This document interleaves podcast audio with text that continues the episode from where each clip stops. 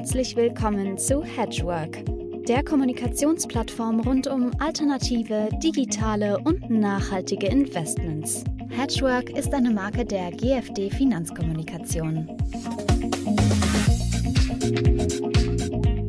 Ja, meine lieben Damen und Herren, liebe Hedgeworkerinnen und Hedgeworker, mein Name ist Uwe Lill und ich begrüße Sie ganz herzlich zum sechsten Hedgework Talk. Heute möchte ich Ihnen ein Buch näher bringen. Titel dieses Buches ist Alternative Investments 2.0 Neue Impulse für Strategien, Assets und Nachhaltigkeit. Als Gast begrüße ich einen der drei Herausgeber dieses mächtigen Werkes. Es ist Rolf Dreiseitler.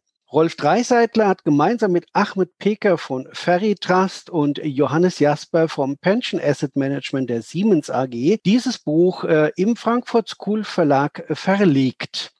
Rolf selber ist in der Branche natürlich bekannt. Seine beruflichen Stationen umfassen den Bundesverband Alternative Investments, die DECA, wo er in der Leitung von Dachhedgefonds Selektion war, Man Group, Head Institutional Clients war er hier und heute ist er Managing Partner in der Polaris Investment Advisory AG, einem Fundraising-Spezialisten aus Zürich.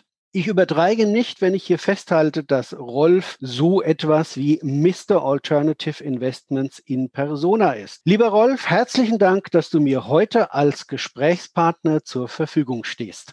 Was hat euch denn bewogen, so ein Buch in Angriff zu nehmen? Vielen Dank, Uwe. Danke, dass ich hier bei dir sein darf. Ähm, ich würde mal so sagen, es war ein bisschen geplanter Zufall. Ähm, was meine ich damit? Äh, wir bei Polaris setzen uns sehr viel mit Alternative Investments auseinander und schauen uns schon seit Jahren ganz gezielt Nischenthemen an, schauen uns Zukunftsthemen an. Das hat mehrere Hintergründe. Sicherlich einer ist, dass wir immer lernen möchten, äh, dass wir uns weiterentwickeln möchten. Das andere ist aber natürlich auch zukünftige Geschäftsbereiche frühzeitig zu identifizieren. Und im Rahmen dessen ähm, haben wir regelmäßig sehr viele Manager getroffen, uns mit denen ausgetauscht, die Strategien angehört. Und ganz oft mussten wir dann sagen, ähm, Mensch, das ist hochspannend. Ja, wir erkennen den Mehrwert, aber das ist noch zu früh, zu nischig etc. für ähm, das institutionelle Geschäft dann haben wir uns gefragt, ja, was, was kann man denn damit machen? Auch so ein bisschen vor dem Hintergrund, Know-how zu transferieren. Und damals habe ich dann so eine Veranstaltungsreihe ins Leben gerufen, also als Polaris. Die haben wir genannt Alternatives Beyond Mainstream. Ja, und das sollte diesen Gedanken schon ein bisschen äh, zum Ausdruck bringen. Und die Idee ist, oder war damals, dass wir gesagt haben, wir nehmen mal drei solcher spannenden innovativen Themen und gehen damit nach München, dann nach Frankfurt, dann nach Düsseldorf und lassen dann diese drei Manager, das war für uns so, so eine geeignete Zahl, ein geeignetes Format, jeder konnte dann eine halbe Stunde sprechen, äh, vollkommen produktwerbungsfrei. Es ging also wirklich nur um diesen Know-how-Transfer, um diese inhaltlichen Aspekte.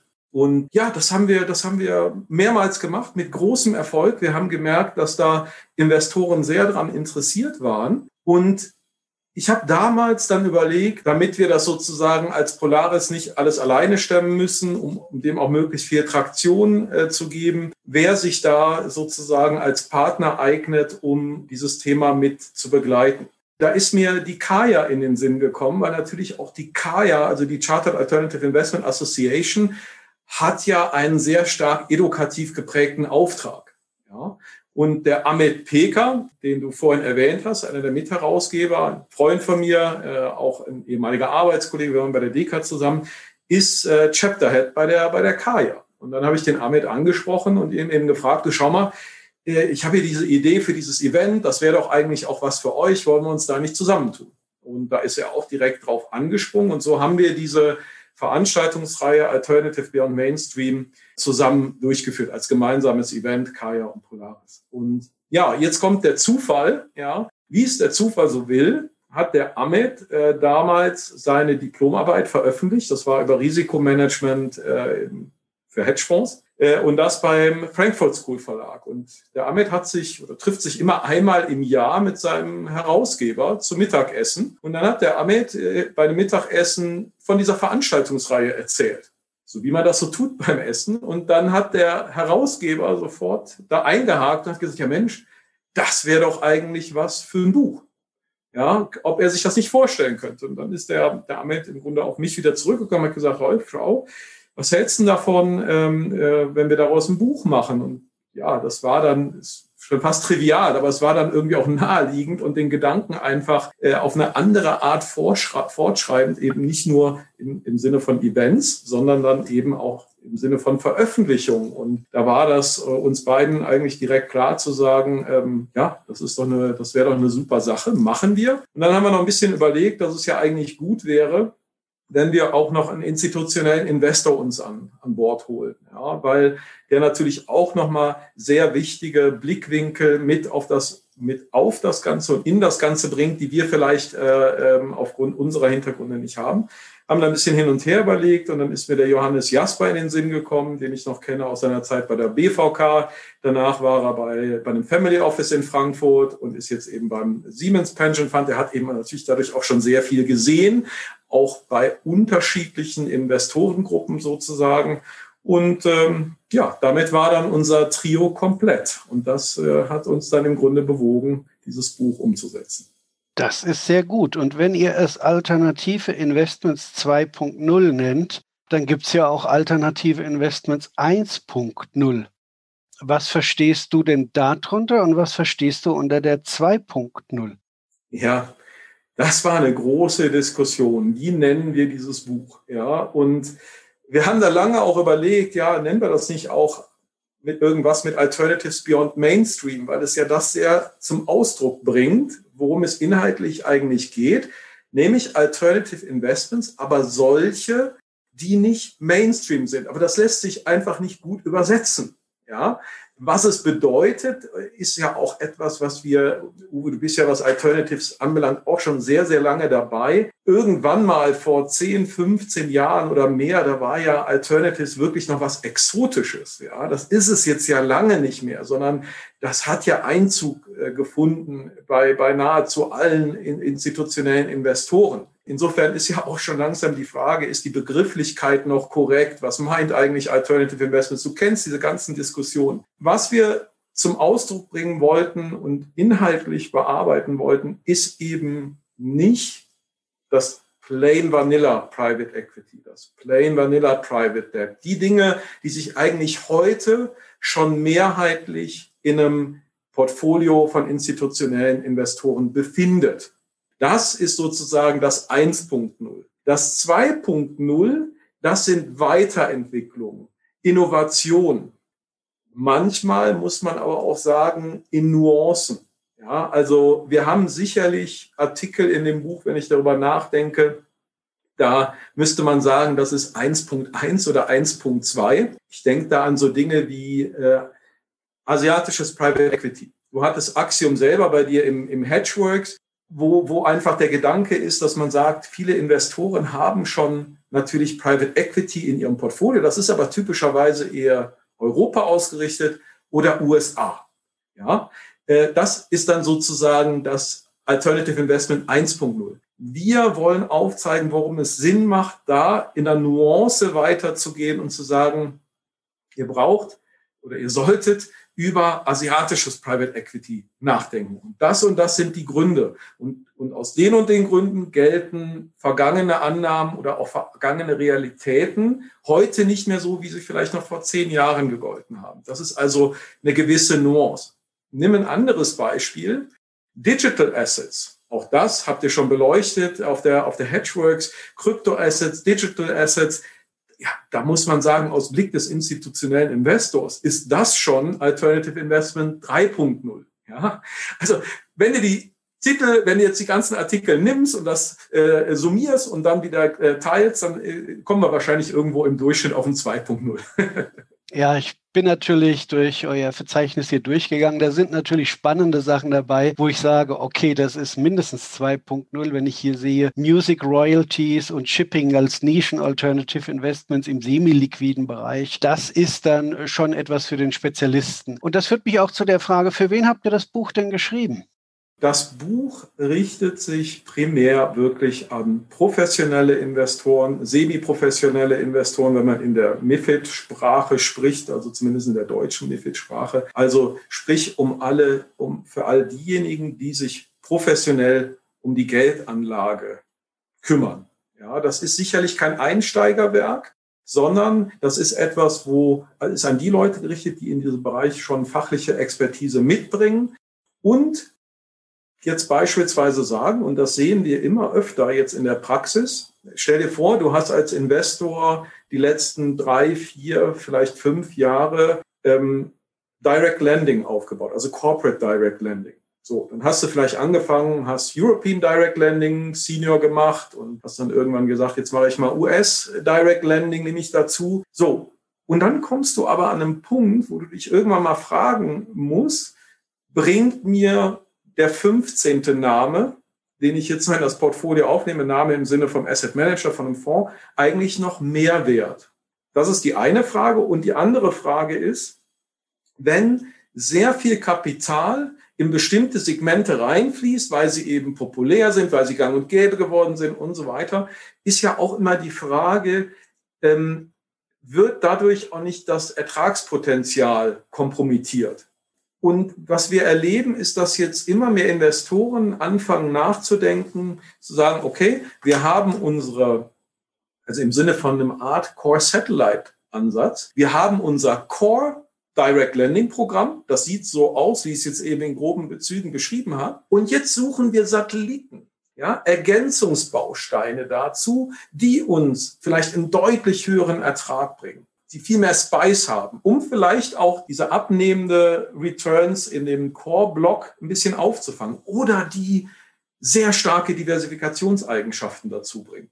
So, und dafür wollen wir Inspiration geben. Das ist etwas, wo wir ansetzen möchten und zu sagen, schaut, an diesen und diesen Stellen gibt es interessante Satellitenthemen. Ja, und ich bin mir sicher, dass einige dieser Themen die wir behandeln, die werden auch immer nur Nischen bleiben können. Ja, aber andere Themen haben auch das Potenzial, das Mainstream von morgen zu werden. Das ist ja auch was. Ich meine, wir haben auch vor, du weißt ja noch, Uwe, als, als du Hedgeworks begonnen hast, da haben wir in Deutschland angefangen, über Hedgefonds zu sprechen. Private Debt hat da noch niemand in den Mund genommen. Und heute macht ihr, also irgendwann passiert das, dass etwas aufkommt und dann sozusagen zum Mainstream wird. Und genau, wir zeigen sozusagen gewisse Themen auf, die dieses Potenzial haben, zum zukünftigen Mainstream zu werden, aber vielleicht heute noch extrem starke Risiko-Return-Eigenschaften haben. Ja, da hast du äh, recht, Rolf. Natürlich, wenn man 20 Jahre zurückdenkt, äh, dann 2003, Hedgefonds werden erlaubt, äh, Januar 2004, sich diese ganze Entwicklung anschaut, da war die Welt ja auch eine andere, schon alleine vom Zinsumfeld her. Äh, das negative Zinsumfeld oder in der Zwischenzeit eben die gesunkenen Zinsen bis in den negativen Bereich haben ja eigentlich den Blick auf die Alternative Investments am Anfang gelenkt und dann richtig äh, obligatorisch werden lassen. Das kann sich heute sicher kein Investor mehr leisten, Alternatives außen vorzulassen. Ich fand spannend in eurem Buch auch die Einteilung in die Überkapitel, weil man hat ja bei Alternative Investment denkt man ja oft in Produktkategorien. Ihr habt die Überkapitel gewählt, Fremdkapital, Eigenkapital, Nachhaltigkeit und als letztes dann hybride und digitale Innovationen. Hat das einen besonderen Grund, dass ihr da so rangegangen seid? Das sind dann so ähnlich lange Diskussionen, wie, äh, wie man überlegt, wie das Buch eigentlich heißen soll. Ähm, wie, wie, wie gliedert man das Ganze auf? Am Ende des Tages haben wir einfach versucht, die Sichtweise einzunehmen, die unsere Zielgruppe hat. Ja, und da haben wir kurz vorhin drüber gesprochen. Wir richten uns speziell an institutionelle Investoren. Und da hast du einfach ganz oft, dass du Teams hast, die Eigenkapitalinvestments im Bereich der Alternatives verantworten und andere Teams, die oder ein anderes Team, was dann beispielsweise aus der Fremdkapitalseite Alternative Investments äh, äh, begleitet. Genauso ist bei ESG oder Nachhaltigkeit gibt es teilweise Überlappungen, ähm, wird aber auch oftmals sehr dediziert ähm, behandelt, wo wir dann gesagt haben, für diejenigen, die sich diesem ja sehr wichtigen Thema äh, äh, annehmen wollen und das insbesondere in Bezug auf Alternatives, denn da ist es ja in der Umsetzung aufgrund der Datenlage äh, etc. am schwierigsten, möchten wir hier entsprechende Perspektiven aufzeigen. Ja, das, das darf aus meiner Sicht, also das ganze Thema Nachhaltigkeit, äh, durfte aus unserer Sicht äh, an der Stelle nicht fehlen und sollte auch entsprechend hervorgehoben werden. Ja, und das äh, äh, ähm, hybride und digitale Innovation, da wird's halt dann am exotischsten. Das bringt das Ganze zum Ausdruck oder lässt sich halt auch teilweise dann nicht mehr so klar zuordnen. Da sind wir an vielen Stellen dann halt äh, in dem besagten 3.0 Themenbereich. Mhm. Das ist aber ja auch das Spannende. Der Weg ist das Ziel. Also auch hier sieht man, äh, wenn es Probleme von Seiten des Marktes äh, gibt, dann gibt es auch Menschen, die sich über Lösungen Gedanken machen und über Wege, Ziele zu erreichen, die früher auf anderen Wegen erreicht wurden. Ja, ihr habt äh, das Buch ja sozusagen, es hat ja viele Personen, die beigetragen haben. Ich glaube, so 15, 16, 17 Beiträge sind es, die sich in dem Buch finden insgesamt. Äh, wie war denn so in dieser Corona-Zeit, in der Covid-Zeit jetzt die Koordination von so einem Werk? War das normal oder gab es da Besonderheit? Ja, das war auch sowas. Also wir waren mit dem Buch, also wirklich, wir waren eigentlich fertig, kurz bevor Corona ausgebrochen. Also so im Februar, ähm, da hatten wir eigentlich schon alle Artikel beisammen. Februar 2020. Entschuldigung, ja natürlich. Letzten Jahres schon, ja. ganz genau. So. Und dann schwappte Corona rüber, äh, also vom asiatischen Kontinent in unsere Richtung. Und dann gab es ja diese massiven Marktverwerfungen. Äh, man erinnert sich ja heute kaum dran, wenn man so auf die aktuellen Börsenstände schaut. Aber aus der Sicht damals ist ja wirklich enorm was passiert. Und keiner wusste ja so recht, wie geht es dann weiter. Ja, dass sich das im Endeffekt so schnell erholt hatte äh, oder wieder erholt hat, das war damals ja noch nicht absehbar. Und wir haben dann damals auch in Rücksprache mit unserem Verleger das ganze Thema diskutiert und es war uns dann allen ganz klar, dass wir eigentlich nicht ein Buch rausbringen können, auch wenn es dann fertig lag, ja, und das in den Handel bringen und dann einfach sagen, ja, also wir tun mal so, als gibt's kein Corona. Schaut euch das doch mal an. Ja, das, das war dann für uns ein Unding. Aber das hat dann auch bedeutet, dass wir sagen mussten, wir halten das ganze Projekt erstmal an für, und geben den Autoren auch erstmal die Zeit, über ein paar Monate hinweg zu beobachten, was jetzt an den Märkten passiert und welche Implikationen das überhaupt für ihre Strategie hat.